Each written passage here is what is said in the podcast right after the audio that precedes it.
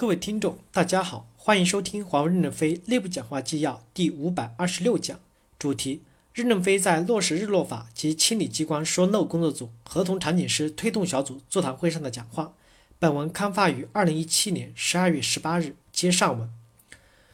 专家和合同场景师都应该配置在客户界面，增强客户界面的力量。目前代表处普遍经营压力大，专家岗位很少，成长起来的专家也被抽调到地区部或机关。临时过来支持的专家，主要为了灭火。如果不能长期的钻进去，也很难深入了解网络和客户，专家的价值也就打了折扣。因此，建议在代表处配置专门的专家岗位，半年或一年一个周期，专家轮流坐诊。对于合同场景师，我理解更应该是一种资格认证，通过学习、考试、实战等维度进行认证，类似于 Cisco 的 CCIE 一样，获得认证了，说明具备基本能力。可以到专业的合同场景师的岗位上任职，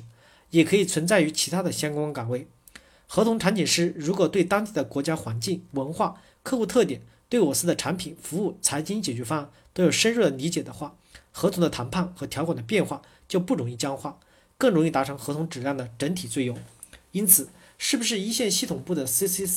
三门负责跟客户谈判的主管们拿到合同场景师的认证是非常必要的呢？我们是不是都遇到过谈判当场客户限制入内参加谈判的人数？谈判当场没有师爷怎么办？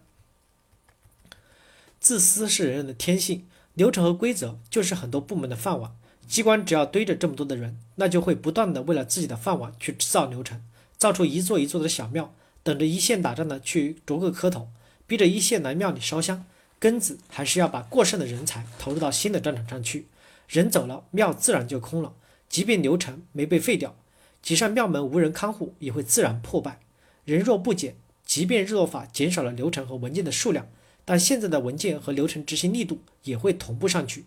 守庙的和尚不会因为庙门少了两扇就不需要香火了。华为的人才不是天之骄子，但能在机关大大小小的庙里披上袈裟的，那也绝非等闲之辈，大多都是耕田高手出生的。只可惜外面已无良田可耕，薄田难养贵人。就只好守着贴近的庙堂等纳贡了。其实庙堂里的人也很苦，整天绞尽脑汁的找香客，无聊至极办庙会，察言观色见高僧。公司真应该想想办法，让老方丈们了无牵挂的云游四方，拆掉一些高不可攀的庙。真正把数字化平台用好才是硬道理，如 MU 数字化平台、ISDP 等所有数据进系统，减少体外报告和汇报。另外。简化管理要避免多头管理，一个指标不能变着花样，有多个部门来背，造分的太细就会造成管理的复杂。避免烂合同，只需要做好三点就够了。第一，华为自己写合同，这样可以避免客户或者合作伙伴在合同里面设的坑。第二，按照场景报价，每种场景每种报价，例如一百个站点一个价，一千个站点一个价。第三，所有的合同都设置违约条款和最高违约金，一般可以为合同金额的百分之十。这样看似有风险，其实就是一个止损的条款。这样其实发现一个项目的亏损，至少还可以博弈一下。有些文件先不取消，关闭三个月试试，如果没有人提出异议再取消，这个办法好。区域人力资源工作也是一样，把手头的工作拿出来梳理一下，审视一下价值和必要性，大致看看哪些工作一线愿意买单，哪些机工作机关愿意买单。如果都不愿意买单的，先停下来，三个月都没有影响，就可以正式取消。有些工作是按照历史的惯性稀里糊涂说不清楚目的的运转，有些是因为工具流程 IT 的不支持，习惯于手工盘点，这样的工作就要加强平台基础能力建设，组织精简、流程精简，集团机关和地区部机关要加强联动了。一线经过一年多的组织精简，毛巾里的水分已已经挤了很多了。如果机关不优化，代表处接口不变，工作量还是不能显著减少，聚焦客户价值的活动并不能看到明显的改善。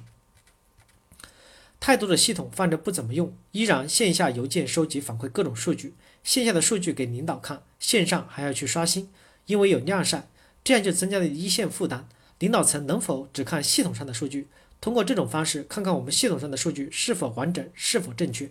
同时能够看到我们现有的系统是否支撑数据的完整与准确？为什么 PROS 的权限需要一年一审批？这个项目能不能由一线来说哪些要减，机关来说不减的理由，说不清楚的就先减。二，由跨部门利益相关方来减，不然一线部门不敢说行业线相机关的问题，免得被秋后算账或潜规则一下。比如售前说售后的哪些文件或流程是完全没有必要的，投标的说财经的哪些专业的评审是完全流于形式的。三，由一线来说要减的内容要分不同的场景，大中小三种代表处，发达国家、艰苦国家和小国，公司领导都喜欢去大代表处、产能的代表处。发达国家大国呼唤的炮火多，机关响应也比较多，say no 的可能性也小。一些小代表处很少有领导去，比如本人所在的国家近几年聘任的 MT 成员很少来过，机关动不动就 say no，没领导来，没专家支持，没有资源和补贴，全得靠自己想办法干。四，很多的 say no 都是因为机关很多人近期没有去过一线，离一线太远，很多发的指令作业都是 paperwork，没有任何价值。建议机关先梳理一下各部门都有多少人没有去过一线或近期没有去过，十七级以上的骨干专家至少得三年内去过一线吧。感谢大家的收听，敬请期待下一讲内容。